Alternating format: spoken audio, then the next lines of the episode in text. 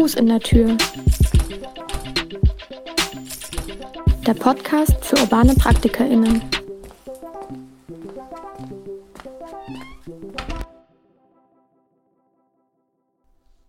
Willkommen zurück bei Fuß in der Tür, dem Podcast für urbane PraktikerInnen. Wir senden wie immer aus dem THF-Radio am Flughafen Tempelhof in Berlin. Ich bin Tomasuki Hinrichsen, ich bin selber Designerin und auch urbane Praktikerin. Und mit mir im Studio ist mein Co-Moderator Heimo Lattner. Heimo Lattner ist Künstler und Mitbetreiber des Verlags Berliner Hefte zur Geschichte und Gegenwart der Stadt. Hallo Heimo, schön, dass du wieder mit hier im Studio, mit mir hier im Studio bist. Genau, das Konzept dieser Staffel ist, ähm, dass wir uns verschiedene Begriffe nehmen und mit diesen auseinandersetzen, die die urbane Praxis prägen und ausmachen. Viele dieser Begriffe werden allerdings relativ inflationär benutzt und verlieren dadurch mit der Zeit ihre Bedeutungsschärfe. Daher äh, hatten wir die Idee, uns nochmal intensiv mit einigen Begriffen auseinanderzusetzen und diese kontextuell einzuordnen. In der letzten Folge haben wir mit Katalin Genburg von der Linken und Nikolaus Bernau über das Thema Handlungsmacht oder das Wort Handlungsmacht gesprochen. Und heute gibt es, geht es um den Begriff Kooperation. Und um diesen Begriff im Feld der urbanen Praxis einzuordnen, haben wir zwei spannende GästInnen eingeladen und freuen uns heute Rebecca Wall und Matthias Heiden bei uns hier im Studio begrüßen zu dürfen. Hallo, ihr beiden. Hi, hi. Hi. Ich beginne mal Rebecca vorzustellen. Rebecca, du hast Architektur und Urban Design in Weimar und Hamburg studiert. Du bist selber auch urbane Praktikerin, kennst den Verein und die Initiative Urbane Praxis ziemlich gut, denn du warst selber letztes Jahr in der Lobby aktiv. Ähm, die Lobby war quasi das Headquarter der urbanen Praxis direkt am Alexanderplatz. Mittlerweile sind wir umgezogen an den Mehringplatz, aber du hast da ziemlich viel mitgearbeitet und auch mitgeformt und auch vieles möglich gemacht. Also wahrscheinlich auch, dass wir jetzt hier heute sitzen. Bist du daran beteiligt gewesen? Und äh, außerdem hast du lange für, äh, für die Zusammenstelle am Dragoner-Areal gearbeitet. Und das war eine Arbeitsplattform für die Zivilgesellschaft und ähm, hat auch wahrscheinlich die Arbeit beeinflusst, die du jetzt gerade machst, nämlich bist du in einem Forschungsprojekt aktiv. Das ähm, Projekt ist an der HU angesiedelt und ähm, der Titel lautet Stadtentwicklung durch Public Civic Partnerships, Zusammenarbeit, Kontroversen, Modellierungen. In diesem Projekt forschst du zusammen mit Felix, Mar Felix Marlo, Ignacio Farias, Paula Granda Ojeda, Stasia Mosinski an den beiden Berliner Modellprojekten Haus der Statistik und Rathausblock Kreuzberg. Im Mittelpunkt stehen dabei die über Partizipation hinausweisenden Formate der Zusammenarbeit. Es geht um die produktive Rolle von Kontroversen und um Praktiken und Modellierungsversuche dieser Projekte. Also ihr forscht quasi, wie die Projekte in ihrer Arbeit vorgehen und zusammenarbeiten und versucht, so wie ich das verstehe, da so Methoden herauszukristallisieren und genau, das ist, glaube ich, ein total spannender Aufhängungspunkt auch für heute, für die Sendung. Und ich freue mich total, dass du Zeit gefunden hast. Ja, ich freue mich auch total, hier sein zu können. Danke für die Einladung. Ich freue mich aufs Gespräch mit euch. Ja, und ich freue mich, unseren zweiten Studiogast vorstellen zu dürfen. Matthias Heiden ist Architekt im Feld von Aktivismus und Akademie, also angewandter Forschung und Vermittlung. Seine Schwerpunkte dabei liegen auf der tatsächlichen Teilhabe und Planen und Bauen oder unter anderem die Entwicklung und Betreiben von Räumen. Er war 1992 oder ab 1992 Teil der Aktion Besetzen Kunst Erste Hilfe. Daraus entstand die Wohn- und Arbeitsgemeinschaft K77. Die Abkürzung steht für die Adresse in der Kastanenallee 77 im Prenzlauer Berg. Er war von 2009 bis 2010 Gastprofessor an der Akademie der Bildenden Künste in Nürnberg und 2009 bis 2016 wissenschaftlicher Mitarbeiter im Fachbereich für Städtebau und Urbanisierung an der TU in Berlin. Aktuell arbeitet Matthias Heiden für das Bezirksamt Friedrichshain-Kreuzberg an der Schnittstelle von Initiativen, Verwaltung und Politik. Es gibt mehrere Publikationen, die er verantwortet. Äh, herausgreifen möchte ich aus gegebenem Anlass zu unserem Thema Gemeingut Stadt.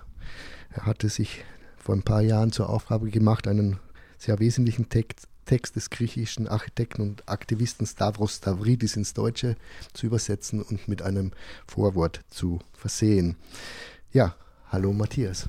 Hallo Heimo, nur ganz kurz, ich bin Teilzeit im Rathaus. also ich mache noch andere Sachen nebenher oder parallel oder ergänzend. Später dazu mehr. Ja, vielleicht ist an dieser Stelle interessant, kurz zu erwähnen, dass ihr beide euch auch kennt aus der Arbeit am Dragoner-Areal, am Rathausblock. Und ähm, genau, auch das ist irgendwie eine, äh, eine, also das erzeugt eine schöne Stimmung heute hier, weil wir quasi in dieser gemeinwohlorientierten Stadtentwicklungsbubble ähm, uns alle vielleicht auch schon mal über den Weg gelaufen sind. Um die urbane Praxis zu beschreiben, werden gerne Begriffe, die mit Co beginnen, genutzt, also co-kreieren, kollaborieren, koalieren oder eben auch sehr gerne und häufig kooperieren.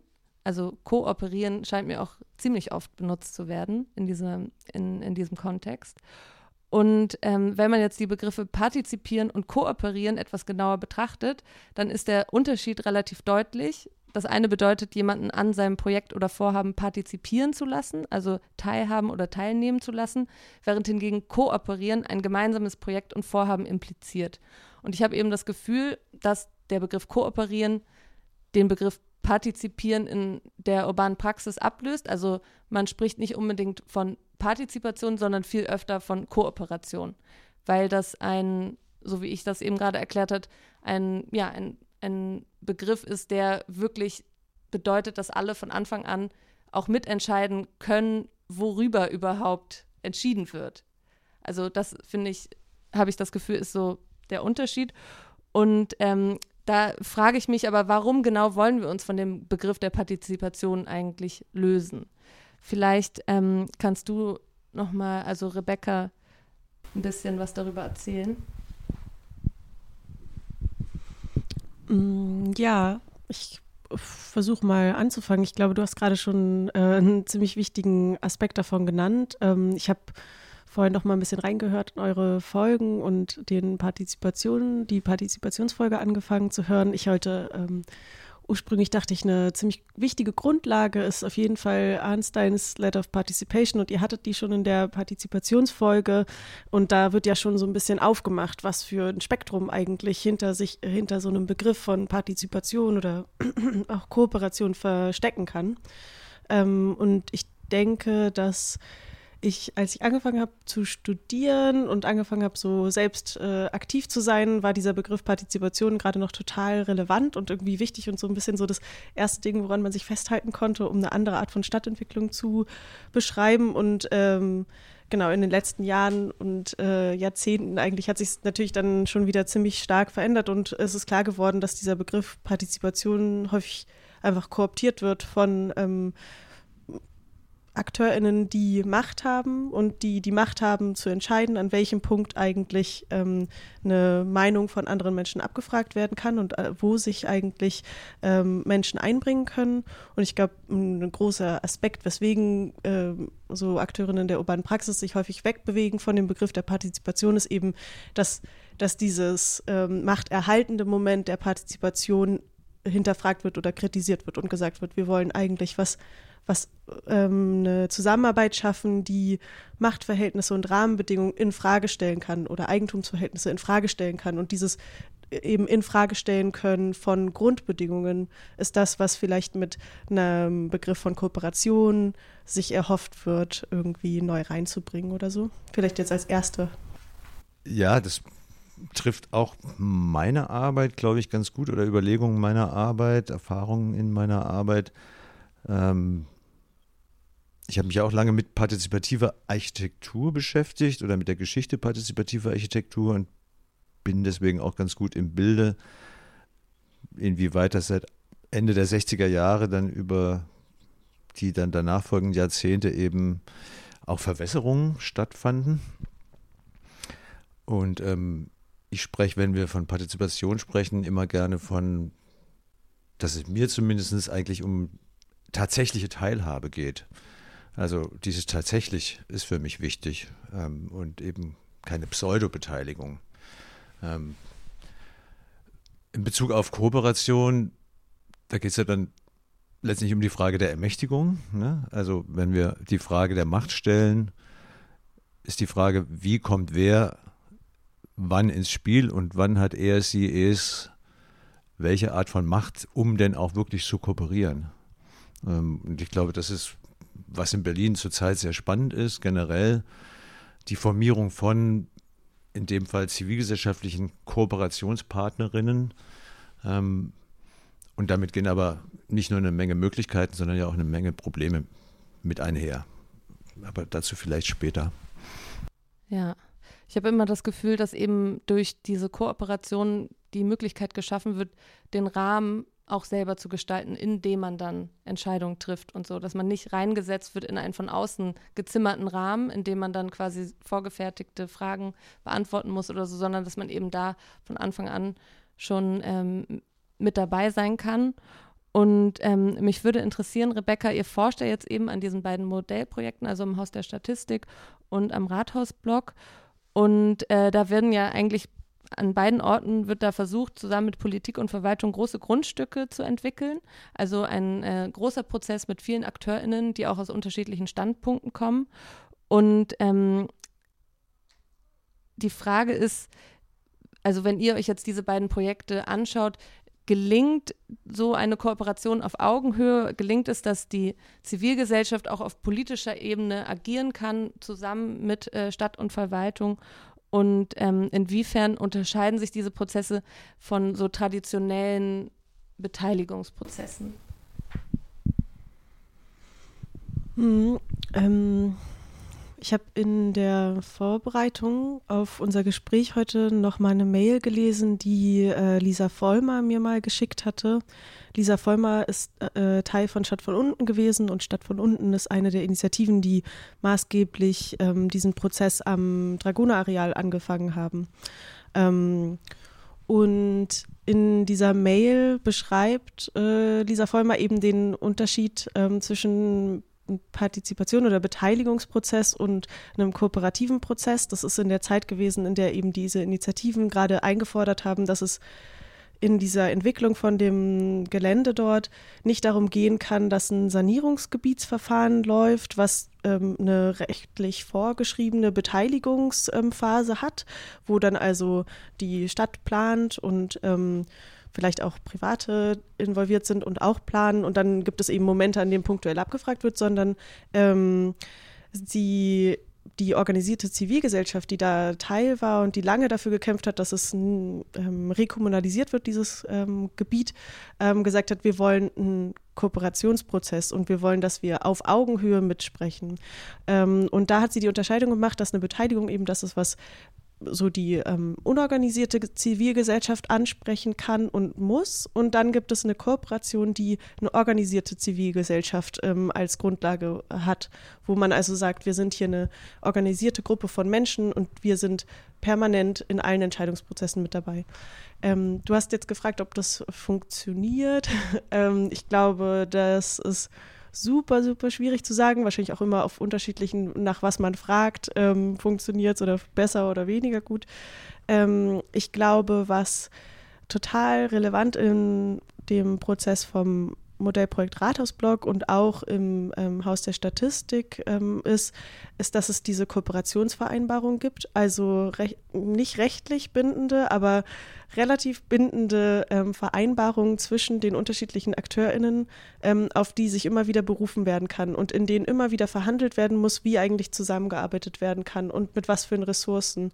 Und ähm, insofern finde ich das eine ziemlich interessante Grundlage, vielleicht mit der man ähm, eine andere Form von so Zusammenarbeit schaffen kann, als wenn man jetzt sagt, die Stadt lädt ein und sagt, ja, wir wollen mit euch arbeiten und dann gibt es aber nichts, worauf sich die Zivilgesellschaft wirklich beziehen kann.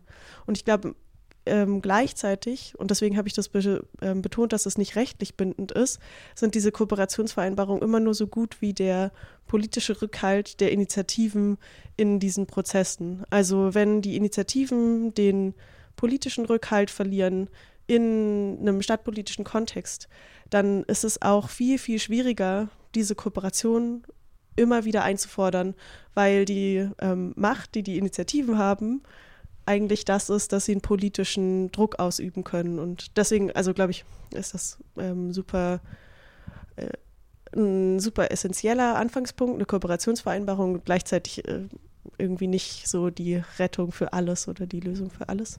Ähm, soweit erstmal. Ja, danke schön. Ähm, mir da ist natürlich dann, also bei der organisierten Zivilgesellschaft fällt natürlich dann wieder die, die ähm, oberste Stufe der Partizipation nach der Leiter der Partizipation, die ja die Selbstorganisation noch ist. Also von da ausgehend ähm, hat sich, also entwickelt sich ja auch dieser, dieses Feld vielleicht. Und ich finde es auch sehr spannend, dass ähm, ja, dass sich das vielleicht auch gewandelt hat, dass eben, dass eben eine organisierte Zivilgesellschaft auch ähm, auch ein großes Potenzial hat und sich auch auf eine gewisse Art irgendwie professionalisieren kann und dann eben mit, ähm, mit der Politik und Verwaltung auf Augenhöhe zu arbeiten, was aber eventuell auch äh, Schwierigkeiten bringen könnte, also diese Professionalisierung, vielleicht können wir da auch später nochmal drüber sprechen, weil ja sowas Aktivistisches auch eventuell dadurch ähm, mh, ja vielleicht manchmal eingedämmt wird. Also man kann quasi nicht mehr so rumpanken, wie man es vielleicht wollen würde, weil man natürlich jetzt auf Augenhöhe mit der Verwaltung innerhalb eines Vertrages auch bindend zusammenarbeitet. Also vielleicht zwei Gedanken dazu, was Rebecca auch gesagt hat. Ähm, der erste ist, dass ich glaube, Kooperationspartnerinnen, also Menschen, Bürgerinnen und Bürger, die sich ermächtigen, sozusagen Gleichberechtigte auf Augenhöhe agierende Partnerin zu werden, können ja nie, was heißt nie, aber im Moment ist es auf jeden Fall so, sind trotzdem immer noch sehr wenige. Ja? Ähm, deswegen glaube ich, generell ist ja die Frage, über was wir hier sprechen. Also ich würde sagen, wir sprechen über eine neue Art von Praxis, also urbane Praxis, wie sich das zurzeit nennt, dieses Feld, oder worunter man es bezeichnen möchte.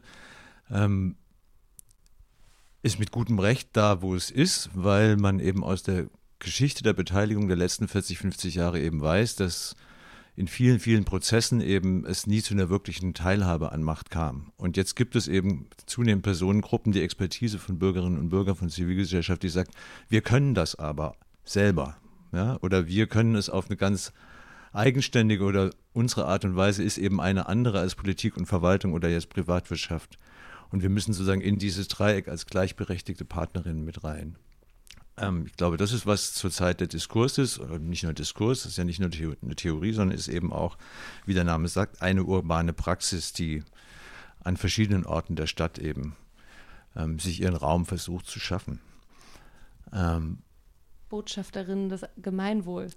Genau, aber die Frage ist schon, auch weil wir über diesen Begriff Kooperation sprechen, weil Kooperationsverträge gibt es ja auch mit Privatwirtschaft und Politik und Verwaltung. Also ist sozusagen, welche Begriffe wir diesen Kooperationen der Zivilgesellschaft mit Politik und vielleicht auch Privatwirtschaft noch hinzu assoziieren. Also sozusagen das Politische dieser Kooperation, also die politische Agenda der, sozusagen der sich selbst ermächtigenden Akteure, ähm, die finde ich muss schon auch immer mitkommuniziert werden. Rebecca hat das angedeutet durch, wenn diese Partnerinnen, über die wir jetzt hier auch ansatzweise gesprochen haben, ähm, den Rückhalt aus der Zivilgesellschaft verlieren, dann verlieren sie auch ihre Macht gegenüber der Politik und Verwaltung. Ähm, deswegen würde ich sagen, wir müssten ganz klar sagen, wir sprechen von dieser Art von Kooperationspartnerschaftswerdung und nicht von ähm, einem Stromkonzern, einem Gaskonzern, ähm, Daimler-Benz und wie sie alle heißen. Ja? Ähm, und damit stellt sich eben ja nicht nur die Frage der Professionalisierung, also wie man zu einem wirklich dann auch auf Dauer gleichberechtigten und ja dann auch in der inneren Ökonomie gut funktionierenden Partner werden kann. Es stellt sich, finde ich, auch die Frage, auch die Frage, ähm, wie man weitere Akteurinnen aus der Zivilgesellschaft mit hineinbringt. Ähm, also das ist ein ganz schön breiter Blumenstrauß äh, an Herausforderungen, die man sich da sozusagen selber mit in die Agenda schreibt. Ja, ein Begriff, glaube ich, der das fasst, ist das Gemeinschaffen, also das Commoning. Da haben wir wieder die Ableitung vom Co zum Gemein, also zum äh, Gemeinsamen oder zusammen. Also das Gemeinschaffen als eine solidarische, kollektive oder egalitäre, gerechte und emanzipatorische Raumproduktion bzw. Raumreproduktion. Ich denke, also Matthias, vielleicht könnten wir, wenn wir jetzt bei den beim den Commons, Commoning, es leitet sich ja ab eigentlich äh, von, denke ich, Kommunidad, ein Begriff von Gustavo Esteva, mhm. wenn ich das richtig im Kopf habe, und bezieht sich ja eigentlich, bezeichnet ja eigentlich so, ein, so einen kreativen Umgang mit ähm, Praktiken der Kolonialisierung in, in Mexiko. Äh, vielleicht bleiben wir kurz bei diesen Commons, Commoning und was daran hängt. Also äh, das Gemeinschaffen wäre ja eigentlich die Voraussetzung, korrigiere mich, wenn ich falsch gehe, die Voraussetzung, um zum Gemeinwesen zu kommen. Ja, ich glaube, das ist eine offene Diskussion. ähm, Rebecca kann da vielleicht auch was zu sagen. Wir haben ja jetzt sozusagen eine Renaissance in Anführungszeichen ähm, des Gemeinwohlbegriffs. Ne? Ähm, und man kann sagen, es ist eigentlich erstaunlich, wie schnell im Vergleich auch mit der Partizipation auch dieser Begriff aufgegriffen wurde und wie schnell er sozusagen inkorporiert wurde von, ich sage jetzt mal von ganz links bis nicht ganz rechts, aber ähm, auf jeden Fall, es ist kein linker Begriff. Ähm, wenn wir sagen, wir wollen eine gemeinwohlorientierte Stadtentwicklung, heißt es noch nicht, dass wir eine linke, eine emanzipative, eine wirklich solidarische, auf echte Teilhabe und Zivilgesellschaft, zivilgesellschaftliche Kooperation äh, basierende Stadtentwicklung haben. Gemeinwohlorientierte Stadtentwicklung ist auch, ähm, wenn die städtischen Wohnungsbaugesellschaften Neubau machen.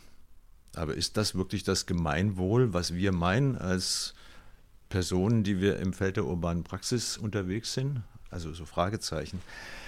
Und ähm, mir fehlt in dieser Debatte der gemeinwohlorientierten Kooperativen, also ich schreibe auch in und spreche auch gerne von gemeinwohlorientierter kooperativer Stadtentwicklung, damit zumindest so eine gewisse Wertigkeit da drin ist. Gecko.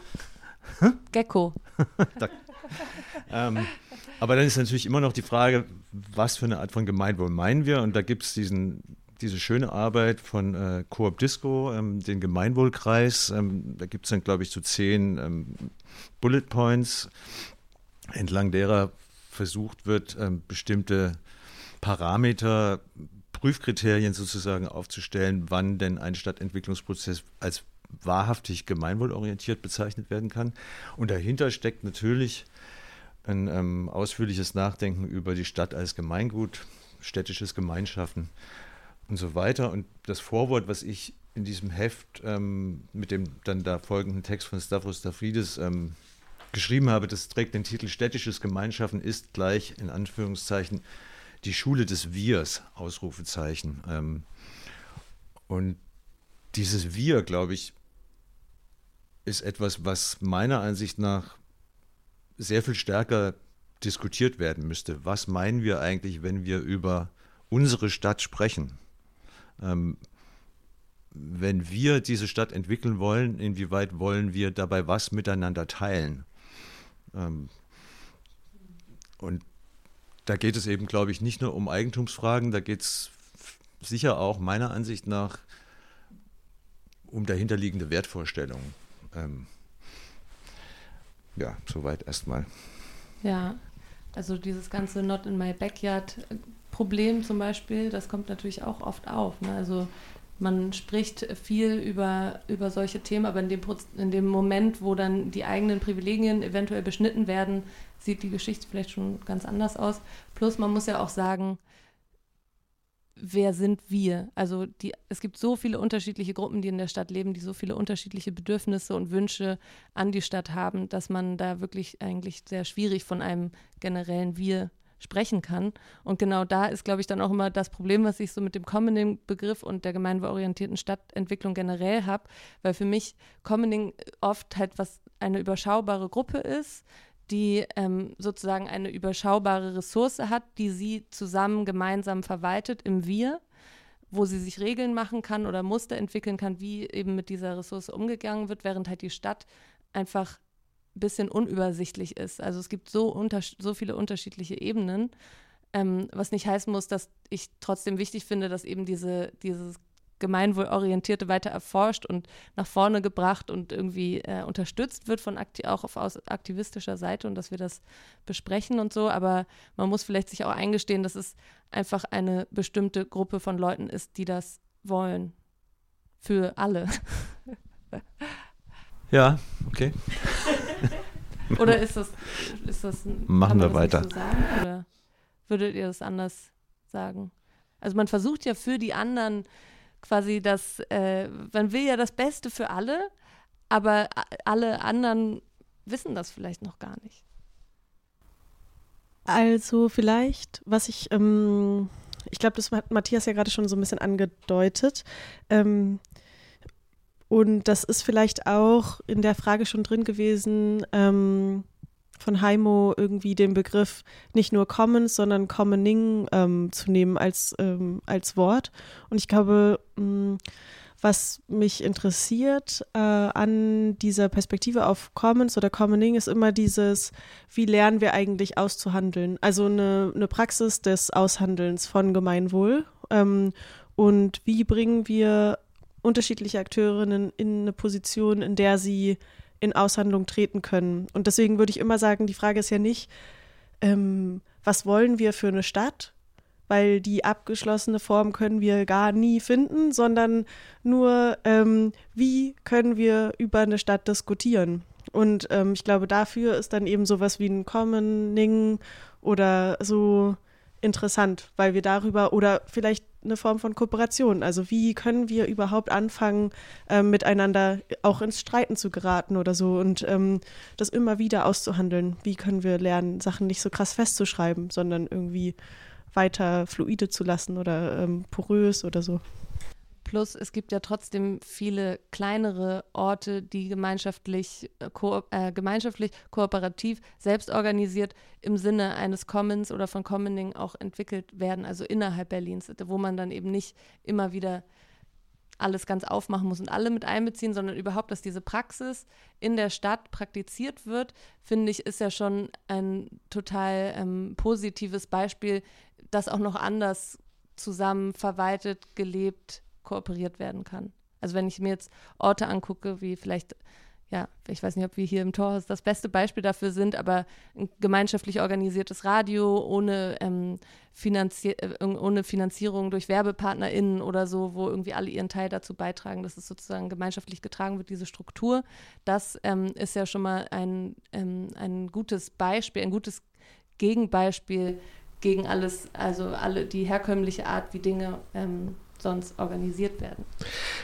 Ja, das Problem mit dem Begriff Gemeinwohl ist, dass es keine endgültig festgeschriebene, für immer äh, starre Definition gibt. Also das Gemeinwohl entsteht immer aus einem, aus dem Tun, aus dem Verhandeln. Also das ist ja ähnlich die Raumfrage oder Raumdefinition von Lefebvre. Raum ist ein soziales Produkt oder eine soziale Einhegung letztlich. Also ich würde sagen, im Kern des Gemeinwohls steckt, steckt die Frage, wie das Wohl jedes Einzelnen und jeder Einzelnen äh, innerhalb einer Gemeinschaft sichergestellt werden kann. Also jetzt nicht unbedingt innerhalb einer Gesellschaft, sondern erstmal innerhalb einer Gemeinschaft. Also das Wohl jedes Einzelnen innerhalb einer Gemeinschaft. Und wie du sagst, es geht natürlich, also es haben nicht immer alle die gleichen Bedürfnisse und die gleichen Vorstellungen. Und es wollen nicht immer alle das Gleiche. Das heißt, es bedarf eines eines kontinuierlichen Aushandlungsprozesses und dieser Aushandlungsprozess braucht eben diese Räume und ich glaube, da kommen wir jetzt zu unserer urbanen Praxis oder zu diesen äh, Matthias, glaube ich, hat einen Einwand. Sehe ich das richtig? Noch nicht? Dann, äh, äh, ja, also richtig, es geht darum, sich Gehör zu verschaffen. Dann also innerhalb einer Gesellschaft, vielleicht aber erstmal aus einer Gemeinschaft heraus äh, funktionierend. Ja, ich versuche das mal miteinander zu verbinden. Ähm, also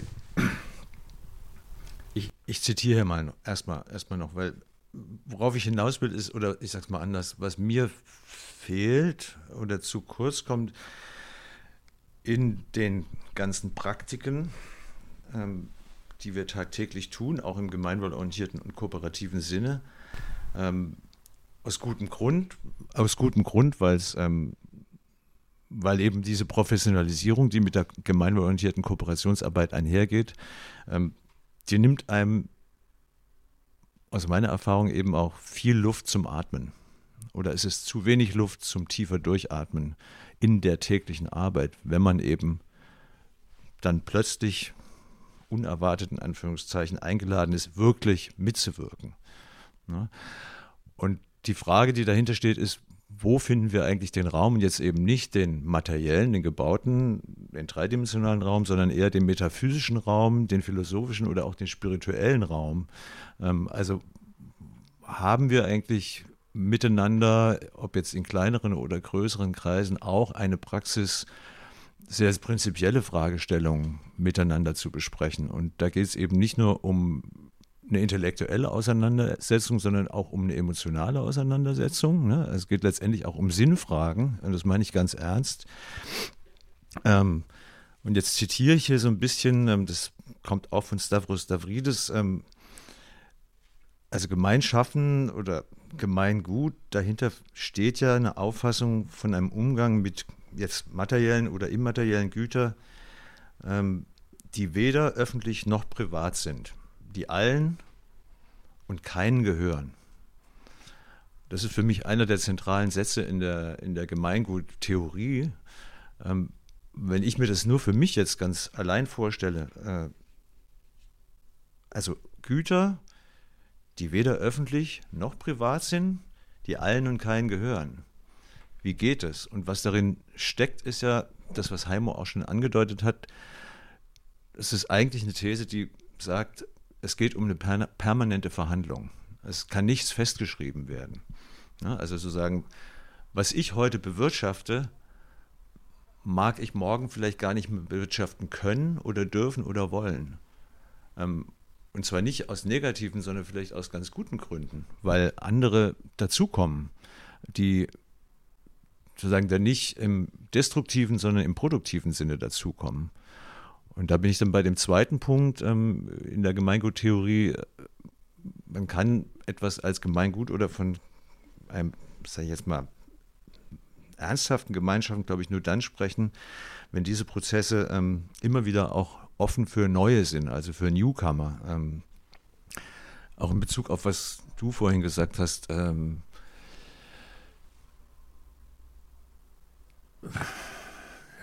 Dagmar Pelger, die jetzt auch veröffentlicht hat zu dem Thema unter dem Titel Spatial Commons, die unterscheidet zwischen Clubgütern und Gemeingütern.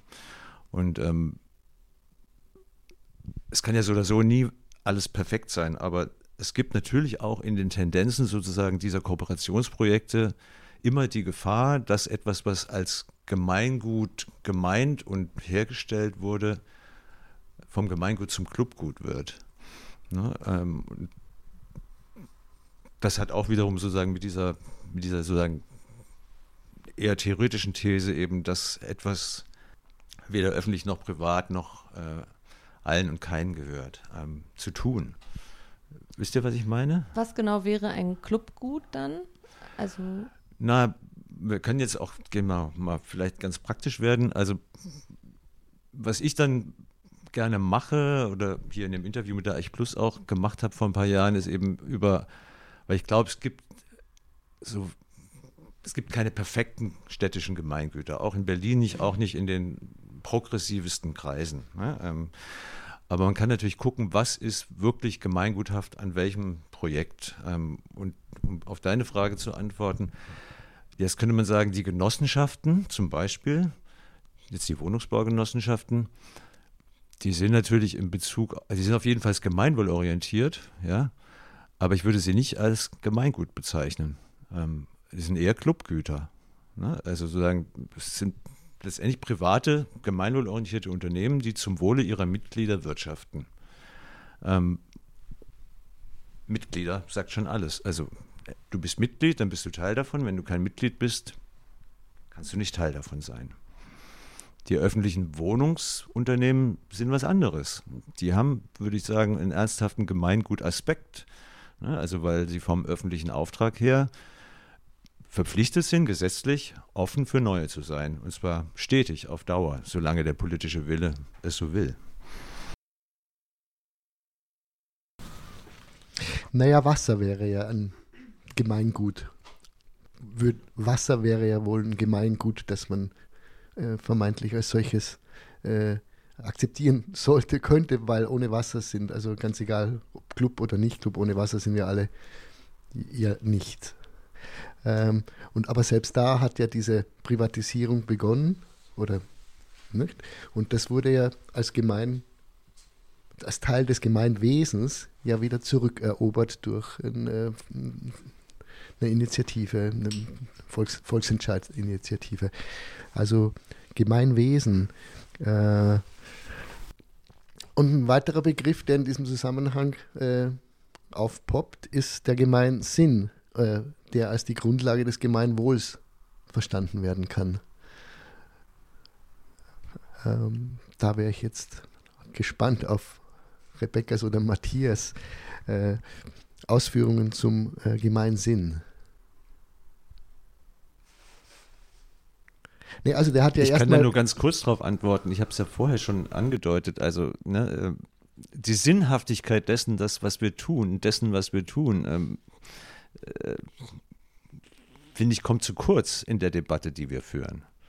Ähm, äh, oder ich versuche es mal anders zu sagen. Die Kämpfe, in denen ich jetzt seit über 30 Jahren verwickelt bin, in denen geht es meistens um die Verteidigung von etwas oder um die Verhinderung des Schlimmsten. Ähm, und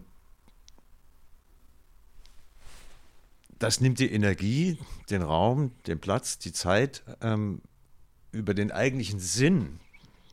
Warum sind wir hier zusammen? Ne? Was ist der Sinn dessen, was wir tun, zu sprechen? Ähm. Also der Gemeinsinn wäre letztlich das Nachdenken darüber, was für alle Teilhaber an der Gesellschaft gut und richtig ist. Könnte man und so sagen. Und entsprechend so an ganz moralisch Kant oder so. Ja. ja. Also äh, Autonomie innerhalb von Regeln. Mhm. Also ich finde das manchmal echt ein bisschen auch absurd mit diesem Gemeinwohl, weil ich mir oft so denke, es ist doch so obvious, dass wir einfach eine Stadt brauchen, die bestimmt, also die eben allen gehört und wo viele Menschen zusammenleben können und nicht für Dinge bezahlen müssen, die eigentlich selbstverständlich sein sollten und so. Und es gab schon so viele Errungenschaften in der Vergangenheit, wo ich mir manchmal so denke, warum müssen wir da überhaupt noch drüber diskutieren? Also ich finde das wirklich manchmal ein bisschen äh, schockierend, muss ich sagen. Also ähm, so irgendwann muss man so bezahlen für, für so einen sonnigen Platz auf einer Parkbank oder so. So, was ist das für eine, was ist das für eine Idee? Total absurd. Ähm, Rebecca, mich würde noch mal interessieren in eurer Forschung, die ihr da jetzt macht. Also ihr habt ja jetzt diese beiden Projekte begleitet und auch da wahrscheinlich schon viel herausgefunden. Gerade auch was, also in eurer Beschreibung geht es ja auch so um Kontroversen. Und ähm, Matthias, du hattest ja auch eben gesagt, oft fehlt so der, die Zeit, ähm, sich irgendwie aus, also darüber bewusst zu werden, was eigentlich so die gemeinsamen Werte sind und vielleicht auch wenn es Konflikte gibt, ist irgendwie wenig Zeit da, die wirklich auszuhandeln. Ähm, vielleicht, Rebecca, kannst du ein bisschen darüber sprechen, wie in diesen Projekten damit umgegangen wird. Mm, ja, schön, dass du darauf nochmal zurückkommst. Ich habe ähm, auch gerade gedacht, das ist irgendwie ein interessanter Punkt, wo es vielleicht auch wieder zurückkommt zu diesem Ausgangsbegriff äh, Kooperation. Wir haben in dem Forschungsprojekt ähm, ein paar Hypothesen am Anfang aufgestellt, ähm, denen wir jetzt so nachgehen. Und eine davon ist die Hypothese, dass ähm, langfristige Zusammenarbeit und ähm, wir könnten jetzt sagen Kooperation ähm, generative Kontroversen ermöglicht. Und ähm, der Begriff Kontroverse ähm, ist ziemlich breit. Man kann da aus ganz vielen unterschiedlichen Perspektiven drauf gucken. wir benutzen vielleicht eine Idee von Calon, so einem Sozialwissenschaftler, der ähm, sagt, dass eigentlich kontroversen Momente sind, an dem Konflikte ähm, auftreten, aber nicht zu einem Stillstand und einer Blockade führen, sondern äh, einen Raum aufmachen, in dem grundsätzliche Dinge verhandelt werden können, in dem grundsätzlich alle erkennen, wir haben hier eine geteilte Unsicherheit, ein geteiltes Unwissen und jetzt brauchen wir irgendwie einen Raum, ähm, sie nennen das dann hybrides Forum, einen Raum, in dem wir zusammen lernen können und zusammen uns darüber Gedanken machen können, was wir eigentlich grundsätzlich meinen und wenn wir jetzt wieder in unserem Feld bleiben, was wir grundsätzlich denken, was das Gemeinwohl für die Stadt wäre oder irgendwie so. Aber es ist ähm, insofern, genau, das ist so eine Annahme von uns in dem Projekt gewesen, dass das anders als bei einer mh, hm, vielleicht so Kooperation, wo man kurz miteinander ins, äh, in Kontakt kommt und sagt, okay, wir finden uns jetzt zusammen, weil wir gemeinsam mh, hm,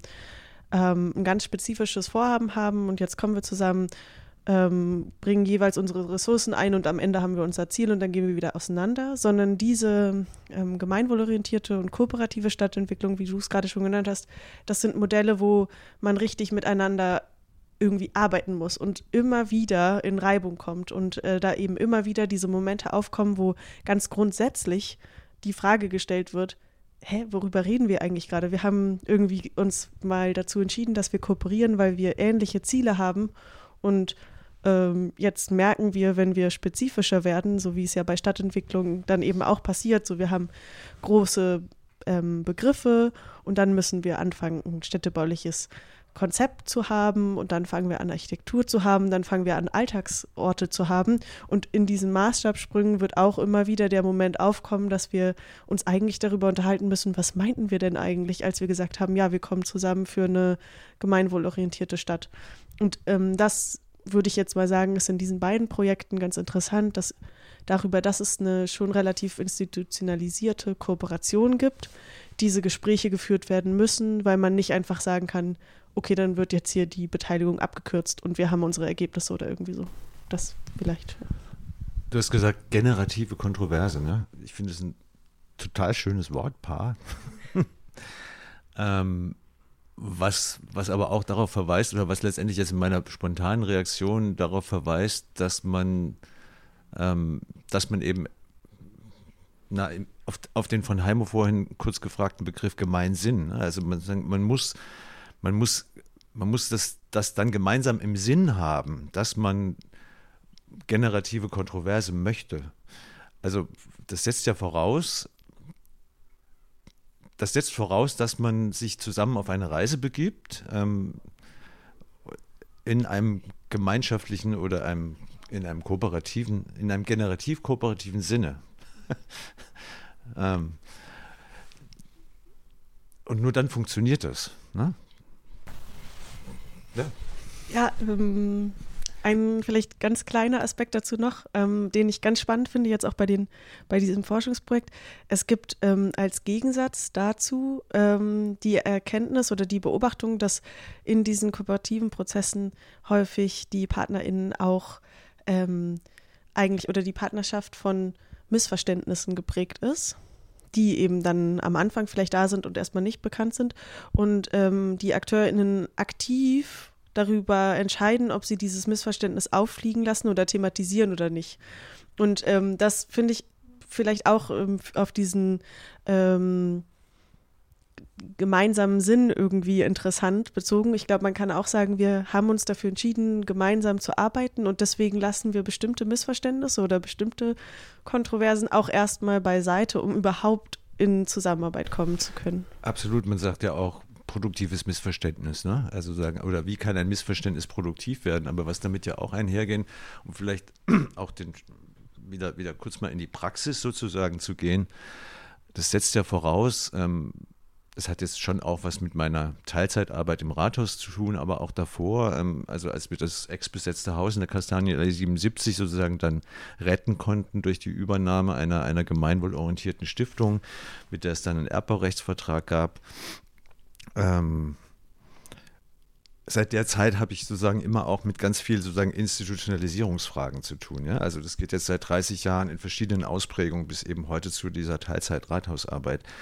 Ähm, worauf ich hinaus will, ist, je mehr sozusagen Protokolle, ähm, Schriftliches und so weiter und so fort ins Spiel kommt, desto schwieriger finde ich das mit dem Gemeinsinn ähm, oder mit dem Aufrechterhalten von jetzt deiner Wortpaarung generative Kontroverse setzt für mich letztendlich voraus, dass man, dass man sich auch von dieser, diesem Verschriftlichungswahnsinn letztendlich trennt. Also, oder anders gesagt, es setzt letztendlich voraus, dass man, dass man sich auf eine Reise miteinander begibt und Lust hat, miteinander sozusagen etwas zu erfahren.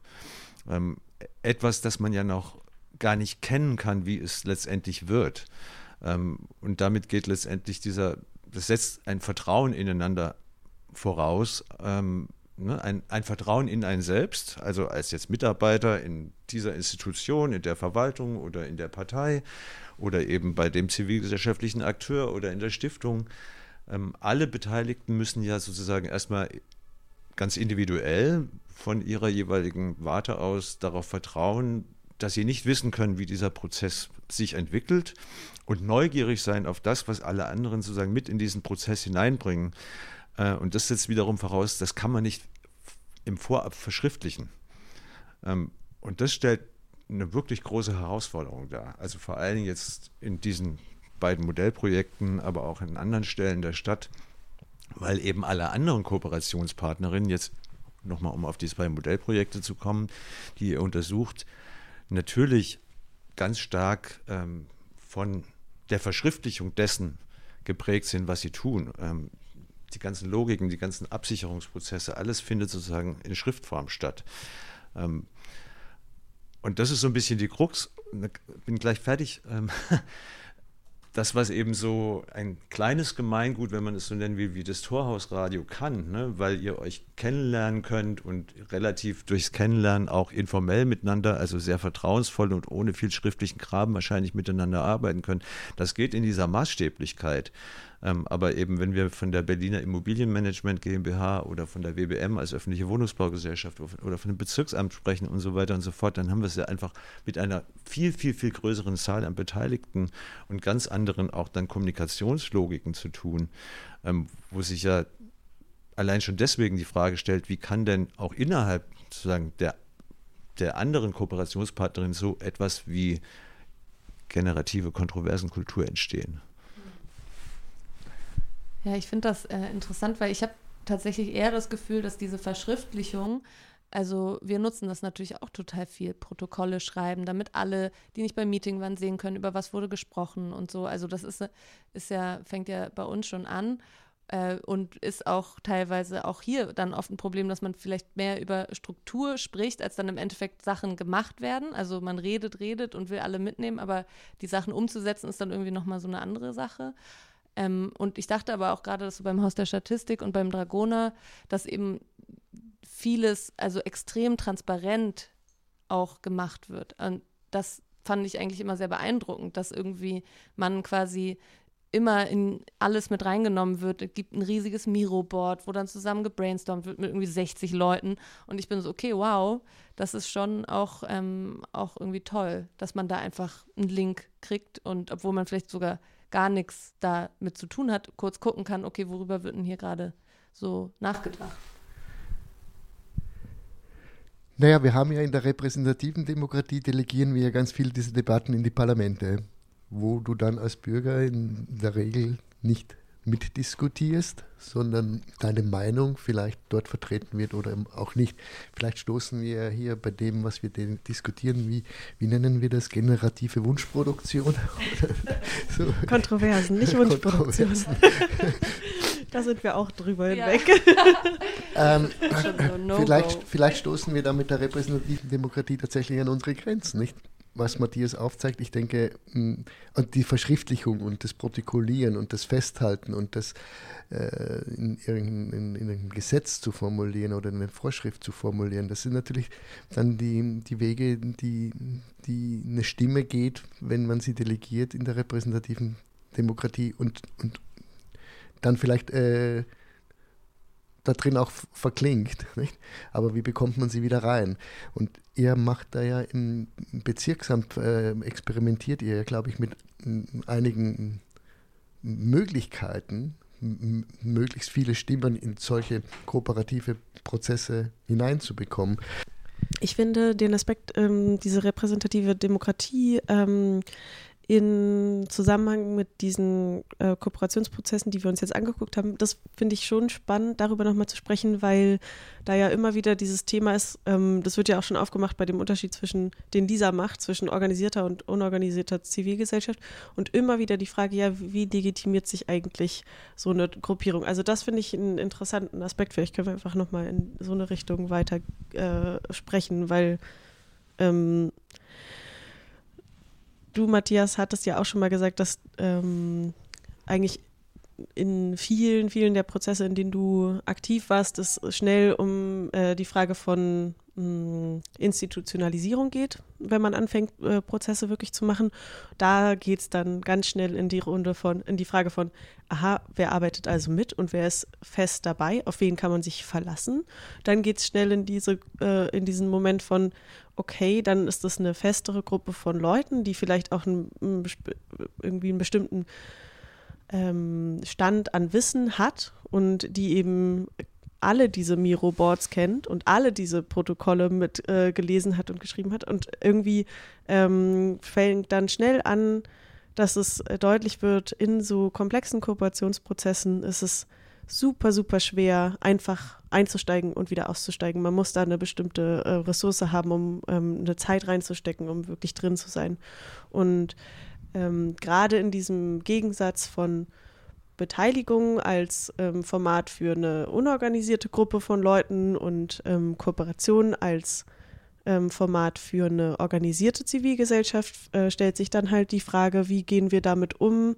Ähm, wie lange ist das, was diese organisierte Zivilgesellschaft fordert, das, was einem größeren Gemeingut dient oder ein größeres Gemeinwohl im Sinn hat oder so. Und ich glaube, da ist bei dem Rathausblock auf jeden Fall immer wieder das Thema gewesen, ähm, dass die vor allem auch so eine ähm, Verwaltungsseite, die ja eine repräsentative Politik als ähm, Head hat, quasi, ähm, sagt, woher wissen wir denn, dass ihr das vertretet, was hier wirklich ähm, gewollt wird von der Stadt oder so? Und wie sollen wir damit umgehen, dass wir eigentlich die Vertreterin der gewählten Politik sind und eigentlich ja die sind, die ähm, das machen, was die Gesellschaft will, weil wir sind ja quasi gewählt. Und ähm, jetzt sitzt ihr hier mit am Tisch und seid aber einfach ähm, selbst legitimierte Zivilgesellschaft. Und das finde ich schon ziemlich interessant, weil ja trotzdem bei Bottom-up oder so immer wieder gesagt wird, doch, das ist eine Legitimation, doch, wir sind hier echte Leute, die echte Bedürfnisse haben. Irgendwie. Ja, ja ganz, äh, ganz spannender Punkt auf jeden Fall. Ich finde, dass so wie du das jetzt auch erklärt hast, ist mir auch nochmal bewusster geworden, was, ähm, ja, was für ein Problem das vielleicht auch darstellen kann äh, in der Zusammenarbeit. Und gleichzeitig habe ich aber auch das Gefühl, dass diese also diese Professionalisierung, sage ich jetzt mal, von zivil, zivilgesellschaftlicher Arbeit auch einen extremen äh, Mehrwert schaffen kann. Also ich stelle mir schon vor, dass viele Leute auch dann bezahlt werden für die Arbeit, was natürlich dann auch nicht mehr die klassische Initiativenarbeit ist, die man ehrenamtlich macht, sondern dass auch Leute wirklich, also dass Stellen geschaffen werden und dass Leute da ähm, wirklich auch Geld für bekommen, was ich aber auch als ähm, also als total sinnvoll sehe, weil sonst kannst du ja überhaupt nicht auf Augenhöhe mit Leuten arbeiten, die fünf Tage die Woche daran arbeiten und dafür bezahlt werden. Also es ist ja de facto gar nicht möglich. Du musst ja irgendwie deinen Lebensunterhalt auch verdienen. Aber ich finde es trotzdem, ähm, ja, trotzdem eine relevante Frage, inwiefern man sich dann die Legitimität holt, vor allem wenn man eben durch diese, diese Stellen, die man dann hat, natürlich auch einen festen Platz in einer Gruppe hat und nicht, die, dass die ganze Zeit nochmal neu ausgehandelt wird. Aber ähm, ich habe trotzdem das Gefühl, dass die Leute, die auch vielleicht eventuell schon lange vor Ort sind, viele, also und auch vielleicht aus so einem, aus einem bestimmten politischen Background auch kommen, ähm, diese Lobbyarbeit für das Gemeinwohl auch gut machen. Oder dass diese Stimme, also dass es einfach wichtig ist, dass es diese Stimme gibt und dass diese Stimme ähm, gehört wird. Aber die Legitimation ähm, dafür kommt vielleicht halt dann. Also ich glaube, das ist eine doppelte Herausforderung oder eine mehrfache Herausforderung, ähm, auch nochmal in Bezug auf Heimo, was du gesagt hast, in Bezug auf repräsentative Demokratie. Also in der, in der Entwicklung sozusagen der, der, der repräsentativen Demokratie und in, in ihrer Krisenhaftigkeit oder in der, in der Krise, in, in der sie jetzt schon seit längerem steckt, ähm, ich glaube, wir müssen unterscheiden zwischen sozusagen nach, nach zum einen sehr viel stärker gewordenen Forderungen nach direkter Demokratie. Und da ist ja eine Menge passiert, also auch im Land Berlin, ähm, auch durch die Volksentscheide, wie wir wissen. Ähm, und da würde ich sagen, ist sicher noch nicht ähm, alles perfekt, aber ähm, jetzt mit Deutsche Wohnen und Co. enteignen und jetzt auch mit, ähm, auch wenn jetzt der Volksentscheid in Bezug auf ähm, klimaneutral 2030 ähm, verspätet kommt, ähm, sind, wir, sind wir auf jeden Fall auf einem guten Weg. Ähm,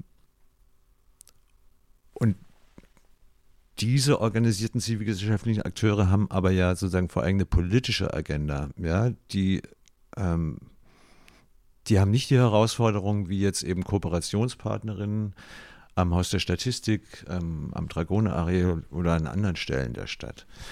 Ähm, ich will versuchen, damit eine Überleitung zu schaffen, die Herausforderungen der Kooperationspartnerin an den konkreten Räumen, die stellen sich ja, müssen sich ja letztendlich auch ökonomischen Fragen stellen. Also du hast es gerade angedeutet, ähm,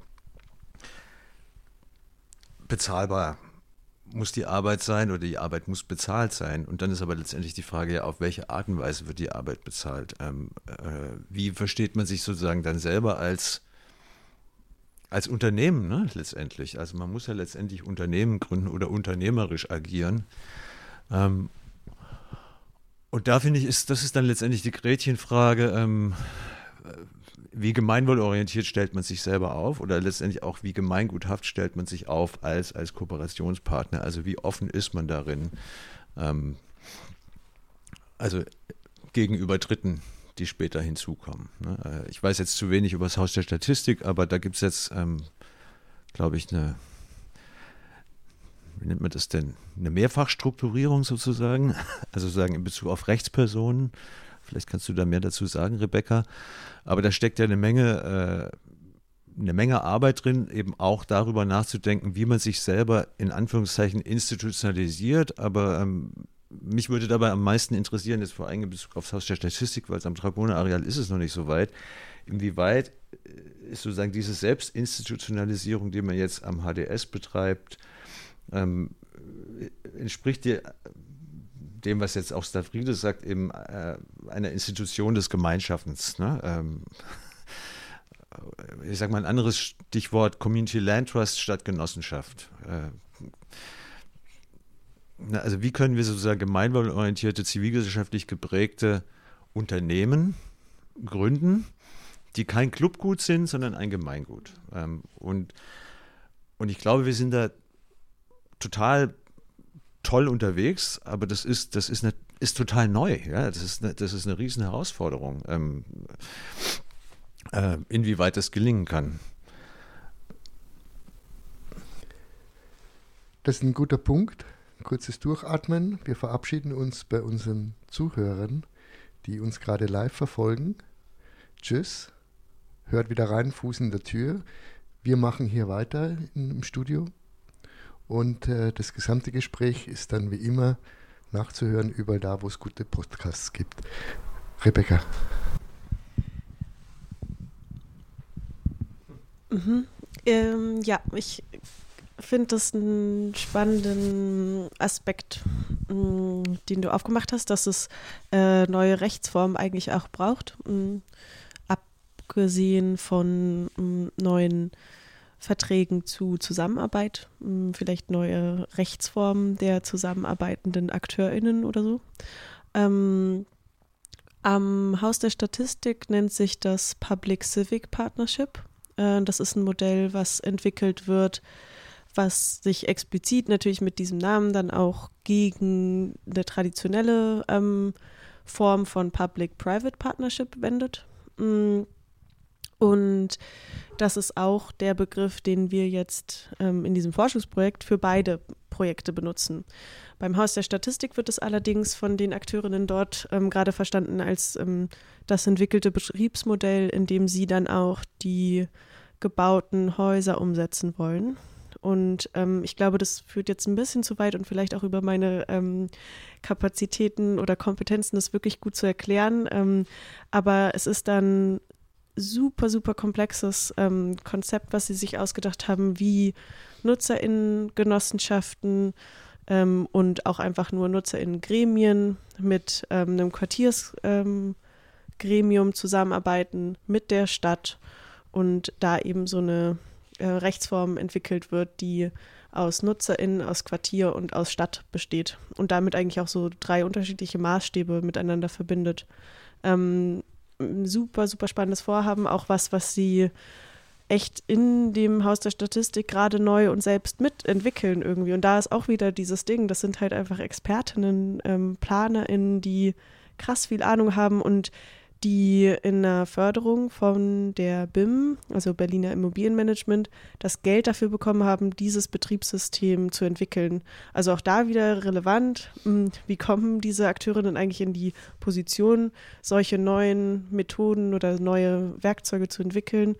Da haben die halt eine Förderung bekommen, um das zu machen und vielleicht das nochmal im Vergleich zum Rathausblock, wo genau das immer so ein bisschen fehlt, wo irgendwie die Zivilgesellschaft darüber finanziert ist oder unterstützt wird, dass es so zweieinhalb äh, Stellen gibt, die irgendwie Protokolle schreiben können und so ein bisschen unterstützen können bei den Initiativen, aber eben nicht so eine komplexe ähm, Konzeptentwicklung eigentlich ableisten können, was ich glaube, was total relevant ist, wenn wir in so eine andere Form von äh, gemeinwohlorientierte Stadtstruktur gehen wollen.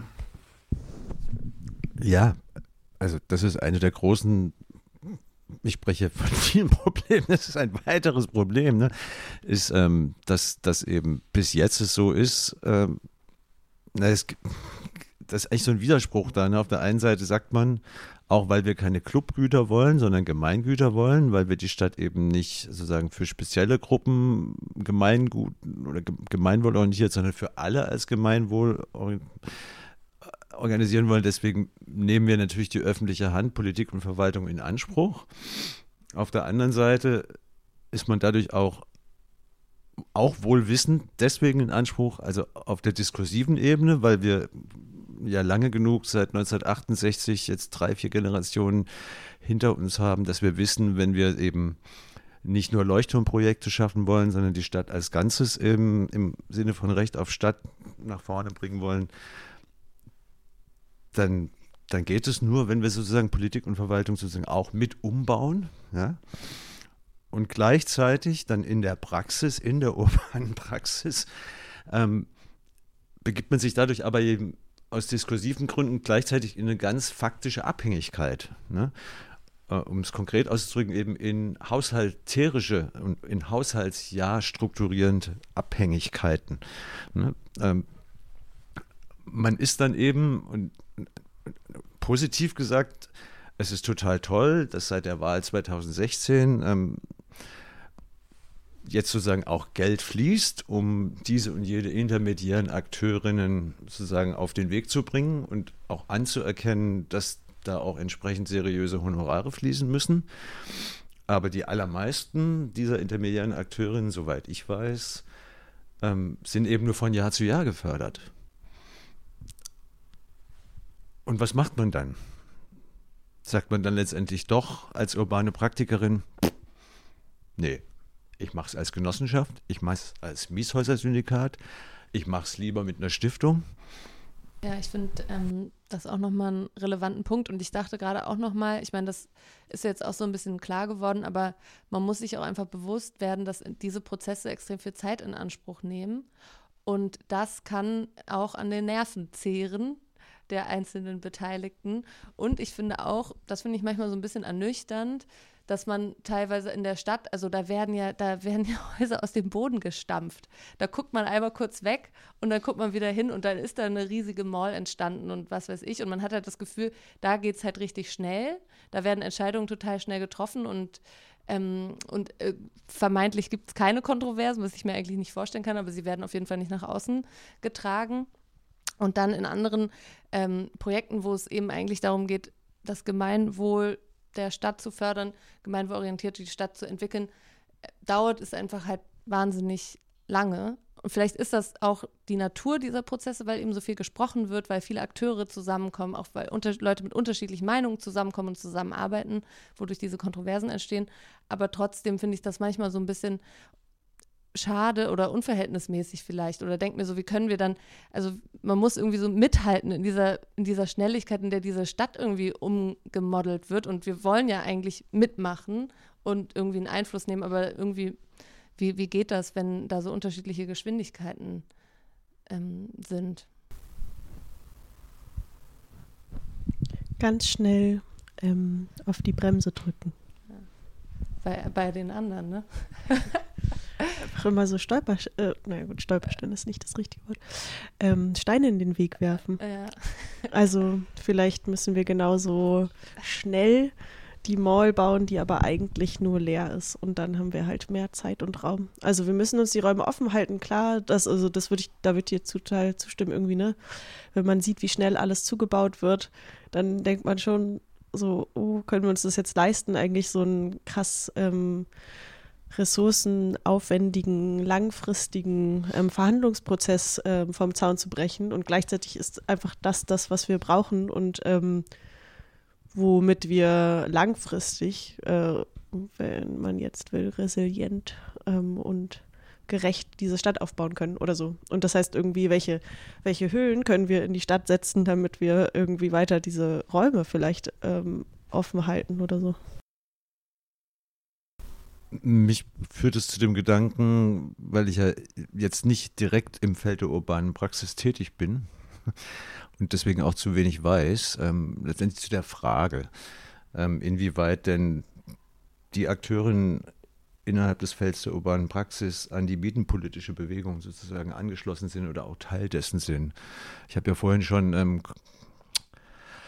den Volksentscheid, die Volksinitiative äh, Deutsche Wohnen und Co. enteignen ähm, erwähnt jetzt auch in Bezug auf Rebecca, was du gesagt hast, ich frage mich das in meiner eigenen Arbeit auch und ich frage mich das schon wirklich lange, weil ich ja eben, wie Heimo vorhin gesagt hat, auch aus der Ex-Hausbesetzer-Szene Ostberlins komme und sozusagen immer auch als Architekt immer eher ortsbezogen, immer eher raumbezogen unterwegs bin und eben auch schon sozusagen in den 90ern eine Mini-Institutionalisierung hinter mich gebracht habe. Aber in den zehn Jahren, in denen wir dieses Haus besetzt, legalisiert und dann auch in baulicher Selbsthilfe instand gesetzt, modernisiert haben, ist der Prenzlauer Berg ja sozusagen schon, also er war noch nicht komplett weggentrifiziert Anfang 2000, aber die Gentrifizierung äh, jetzt dieses Kiezes rund um die Kastanienallee, die geht ja seit Mitte der 90er ne, exponentiell nach oben. Und wir könnten auch sagen, wir haben damals sowas wie eine Civil Public Partnership gemacht, ja, also in einem sehr kleinen Maßstab, mit einer gemeinwohlorientierten Stiftung im Hintergrund und mit viel öffentlichem Fördergeld.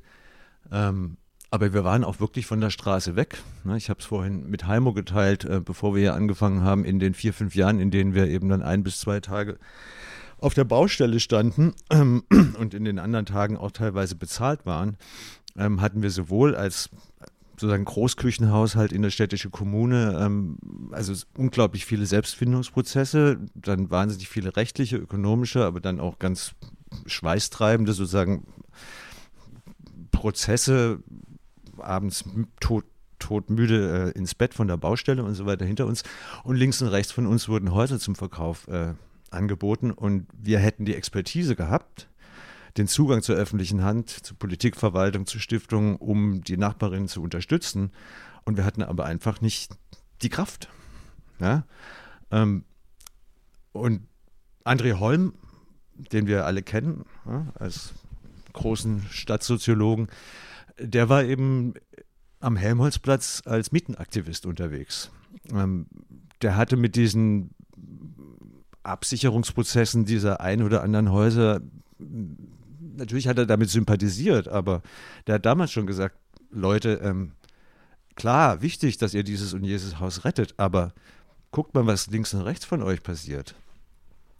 Und da gab es damals schon zwischen den dann legalisierten ex-besetzten Häusern, also sozusagen zwischen sagen den, dieser Art von Gruppierung und den mietenpolitischen Aktiven, ein Split. Ähm, und wir machen das ja jetzt bis auf wenige Ausnahmen in den letzten Jahren immer noch alles unbezahlt.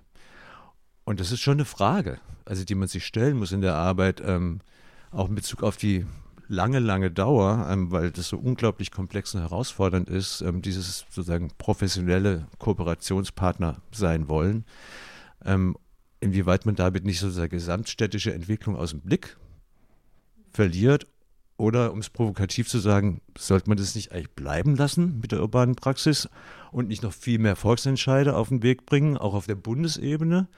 Weil ganz viel, was uns die Stadt sozusagen unterm Arsch wegzieht, wird auch letztlich auf der Bundesebene entschieden. Und das frage ich nochmal provokativer, wer von den Leuten im Feld der urbanen Praxis engagiert sich, dass sich auf der Bundesebene in Bezug auf Mietenpolitik, Bodenpolitik wirklich was ändert? Weil selbst wenn das Haus der Statistik, Stragone-Areal und vielleicht noch zwei, drei andere Orte als Modellprojekte funktionieren, ist ja immer noch die Frage, ob sie wirklich, ob sie die Ausnahme von der Regel bleiben oder inwieweit sie regelhaft werden. Ähm, aber selbst dann, wenn wir zehn Haus der Statistik hätten oder sag mal 50 und das dauert 10, 20, 30 Jahre, was passiert dann parallel in unserer Stadt? Ähm, ich finde das gut, dass du so radikal ähm, das Bild aufmachst. Mm, ich glaube, das ist wichtig, dass wir uns das immer wieder vor Augen führen. Ähm, und ich glaube, da will ich jetzt ähm, nur noch mal erwähnen, dass die Modellprojekte, über die wir jetzt heute gesprochen haben, ja ähm, vielleicht nur zum Teil ähm, so oder eigentlich nicht den Kern der urbanen Praxis ausmachen. Vielleicht, um das nochmal so ein bisschen zu differenzieren, ähm, der Verein oder ähm, die Initiative Urbane Praxis ähm, hat sich gegründet, eigentlich mit ähm, ja, zwölf so ganz konkreten Standorten, also schon verräumlicht, ähm, umfasst aber auch ganz viele AkteurInnen, die jetzt nicht ganz konkret versuchen, einen Ort zu sichern oder so oder zu gestalten, sondern eher eine Praxis ähm, des äh, Raum streitbar machen oder so versuchen zu etablieren, wenn man das jetzt vielleicht versucht so zu übersetzen. Und was ich total wichtig zu erwähnen finde, ist, dass die urbane Praxis, als sie angefangen hat, ähm, schon sehr schnell gemerkt hat, okay, wir haben jetzt einen politischen mh, hm, ganz äh, guten Wind erwischt. Wir haben mit ähm, diesen Draußenstadtgeldern irgendwie die Möglichkeit bekommen, erstmal anzufangen. Wir wissen aber auch, dass das total kurzfristig ist und total ephemer, was da passiert als Förderung. Und wir müssen uns jetzt schon anfangen, politisch zu organisieren, damit es nicht in anderthalb Jahren wieder weg ist. Und ich glaube, deswegen würde ich sagen, dass ein ähm, ziemlich wichtiger Strang von der Bahnpraxis auch immer diese Strategiegruppe ist von Leuten, die sich trifft und darüber spricht, wie können wir eigentlich strategisch, mit wem müssen wir politisch in Kontakt kommen, wie müssen wir uns politisch vernetzen, dass wir überhaupt, dass wir die Vorhaben, die wir haben, auch langfristig irgendwie versuchen können ähm, zu abzusichern. Und ich denke, da ist ähm, vielleicht interessant zu erwähnen, dass jetzt zum Beispiel gerade komme ich von einem Treffen, wo wir uns mit der Initiative Stadt Neu Denken ähm, mit ähm, der Taskforce Bedrohte Räume, mit dem runden Tisch Liegenschaftspolitik ähm, und auch mit Personen von DWE eigentlich ähm, getroffen haben und über eine ähm, Wahlkampfveranstaltung gesprochen haben. Und da geht es dann halt genau darum, was, was ist denn der gemeinsame Nenner? Kooperative Stadtentwicklung, äh, lustigerweise hieß es jetzt als Auftakt. Und die Frage, wie können wir eigentlich als unterschiedliche Akteurinnen jetzt gemeinsam stark werden und ähm, anfangen, Forderungen zu stellen. Also ich glaube, das ist immer so ein irgendwie brauchst eine Praxis, damit das, was man als politische Forderung hat, ähm, auch ausprobiert werden kann und auch den Raum füllen kann, den man sich erkämpft. Und gleichzeitig, genau, brauchst das politische Bewusstsein ähm, von so großen gesellschaftlichen, städtischen Prozessen und irgendwie das, dieses gegen eine Projektitis, was ja André Holm immer sagt, äh, gegen diese Projektinseln quasi gehend. Mhm. Ja. Ja, danke, dass du das äh, nochmal so stark gemacht hast. Ich würde auch auf jeden Fall nochmal sagen, dass eben dieses, ähm, dass eben in diesen Orten der urbanen Praxis, auch wenn es vielleicht jetzt ähm, nicht die ganze Stadt äh, schon ist, sondern verschiedene einzelne Orte, es doch auch schön ist, eben dann erlebbar zu machen, was überhaupt urbane Praxis ist und das in der Praxis zu merken, die Nachbarschaft einzuladen, die Menschen da vor Ort zusammenzubringen, eine neue Art von ähm, gemeinsam einen Ort bewirtschaften, äh, organisieren mit eben dieser Gruppe von Leuten und so. Und ich glaube, das eben kann die urbane Praxis, urbane Praxis dann in der Praxis so gut, also im Machen erklären, was, das, was wir eigentlich damit meinen mit dem Gemeinwohl und dem Gemeinsinn auch. Ja, ich habe das Gefühl, wir nähern uns dem Ende. Ja, und ich bin immer wieder baff, also an wie viel man denken müsste eigentlich gleichzeitig. Tatsächlich. Und wie viel, wie viel eigentlich einem vielleicht auch nur aus Bequemlichkeit, dass man sich nicht genug darum gekümmert hat, rechtzeitig aus der Hand genommen wurde. Und jetzt merkt man plötzlich, hoppla, weg ist es. Und da fällt mir ein, Zitat ein von jemandem, der meinte, bezogen so auf die 90er Jahre vielleicht, wir haben damals begonnen, unsere Praktiken und unseren Lebensstil zu ändern, aber wir haben vergessen, unsere Institutionen gleichzeitig mit zu verändern. Und ich finde, das ist eigentlich für mich jetzt ein ganz, ganz guter Punkt, das aus der Sendung mitzunehmen über dieses Nachdenken, wie, wie, wie kommen wir wieder oder wie kommen wir, sind wir wieder beim Wir und beim Gemein und beim K.O., die uns durch die Sendung begleiten. Nee, aber tatsächlich, ähm, wie lässt sich Institution, politische, gesellschaftliche Institution denn vielleicht anders denken in Zukunft? An, ich bedanke mich jetzt mal für meinen Teil bei Matthias und bei Rebecca, Verzeihung, bei Rebecca und Matthias natürlich. Und äh, ja, gibt das Schlusswort meiner Co-Moderatorin, der Thomas. Ja, danke für, für das Gespräch. Ähm, ich fand es sehr aufschlussreich ähm, und mache mir ja auch oft Gedanken über dieses Thema und es hat mir auf jeden Fall auch äh, viel äh, Spaß gemacht, mit euch zu diskutieren. Es sind noch viele offene Fragen auch weiter in meinem Kopf, die ich mitnehmen werde für meine zukünftige Arbeit äh, an der gemeinwohlorientierten Stadt. Und ja, ich danke euch. Vielen Dank für das Gespräch. Ja, vielen Dank für die Einladung. Ja, danke für eure Gedanken und das Gespräch.